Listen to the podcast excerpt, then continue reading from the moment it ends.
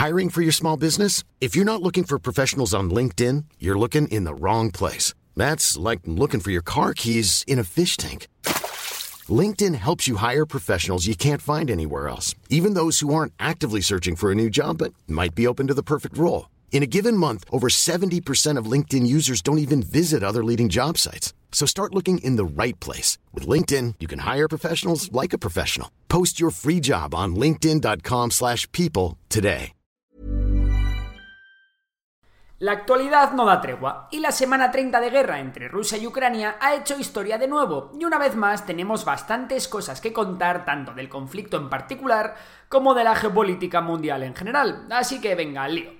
La gran noticia de esta semana ha sido la movilización parcial que ha anunciado el Kremlin. El miércoles 21 de septiembre, Putin comparecía ante el mundo, llamando a filas a los ciudadanos en la reserva o veteranos que hayan servido previamente en las Fuerzas Armadas, especialmente a aquellos que tengan alguna formación de interés, como puede ser formación en inteligencia, en el manejo de drones o tanques, o alguien que pueda tener competencias útiles en la guerra electrónica. En total, el Kremlin espera reclutar una cantidad aproximada de unos 300.000 soldados. Aunque el ministro de Defensa ruso llegó a insinuar que Rusia tiene disponibles no menos de 25 millones de hombres que podría llegar a movilizar si fuera necesario. Igual se ha venido un poco arriba, ¿no? Además, Moscú anunció que aquellos soldados cuyo servicio militar está próximo a finalizar y se encuentran en Ucrania deberán permanecer en el frente hasta el final de la operación militar especial. El ministro de Defensa ruso también ha actualizado las cifras de bajas. Sin embargo, estas son una broma de mal gusto, ya que ha dicho que Rusia ha perdido 5.937 soldados, mientras que las fuerzas ucranianas han sufrido 100.000 muertos algo completamente imposible. Si solo han perdido 6.000 soldados, ¿por qué decretar la movilización parcial? Por otro lado, en su discurso, Putin ha declarado que la toma del Donbass sigue siendo la prioridad para las Fuerzas Armadas rusas. ¿Y a qué no sabéis cómo ha justificado el Kremlin esta movilización parcial? Pues básicamente diciendo que Rusia tiene que garantizar la seguridad de los referéndums que se han convocado en las provincias de Lugansk, Donetsk, Zaporizhia y Gerson, las cuales Rusia ni siquiera controla al 100%, y en los que se preguntará a la población si desean anexionarse a Rusia o no. Spoiler, en la votación que tiene nulas garantías democráticas saldrá lo que el Kremlin quiera que salga.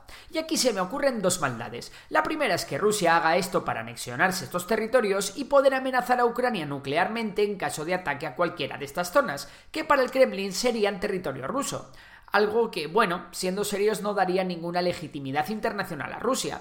De hecho, en su discurso, y aunque esto ya no es noticia, hay que destacar que Putin volvió a insinuar que al igual que la OTAN, Rusia también puede recurrir al armamento nuclear para garantizar la seguridad del país.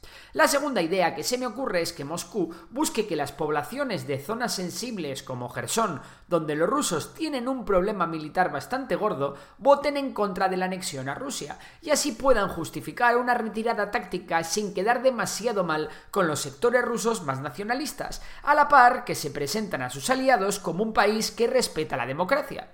Sea como sea, ambas son puras especulaciones. Por otra parte, estos 300.000 nuevos soldados pueden ser una fuerza relevante en el campo de batalla que enquiste aún más la guerra. Recordemos que se estima que Rusia se lanzó a la invasión de Ucrania con 200.000 soldados, de los cuales poco más de la mitad estarán a día de hoy en condiciones de luchar, ya que ha habido muertos, heridos, desertores e incluso prisioneros.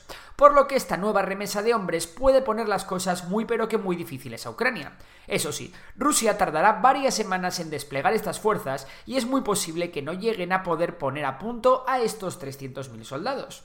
Para empezar, las autoridades rusas tienen que localizar y reclutar a todos estos potenciales soldados. Después, todos ellos tendrán que recibir aunque sea un mínimo entrenamiento deben ser correctamente equipados y finalmente enviados al frente para ser integrados en sus respectivas unidades.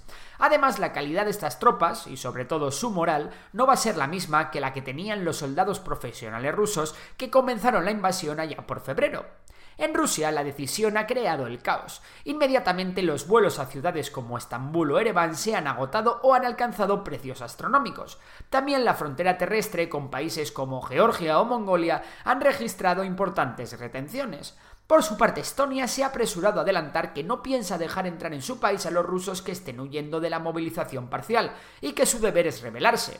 Mientras en las principales ciudades rusas como Moscú o San Petersburgo han habido protestas que han finalizado como suelen acabar todas las manifestaciones en Rusia, con cientos de detenidos.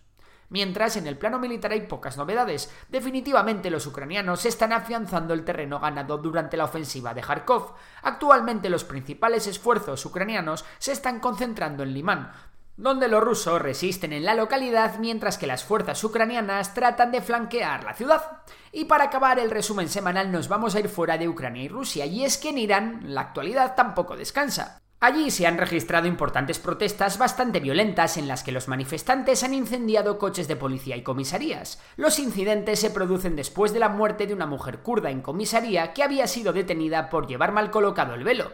Por ello, el epicentro de las protestas se están llevando a cabo en el Kurdistán iraní, aunque éstas ya se han extendido a las principales ciudades del país no han tardado en aparecer voces que apuntan a que elementos externos están avivando las protestas en Irán. El tiempo nos dirá si hay alguna mano extranjera detrás de todo este movimiento, o no. Estaremos atentos, ya que entre la inestabilidad iraní y los ataques que Azerbaiyán ha realizado contra Armenia en los últimos días, al bloque prorruso no paran de crecerle los enanos. Y bueno, esto es todo por hoy. Si te ha gustado el vídeo, ya sabes que puedes suscribirte, darle a like y si te gusta la economía, seguir a Memorias de Tiburón.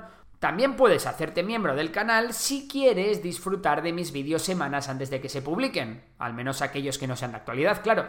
Por lo demás, nada, un saludo y hasta la próxima.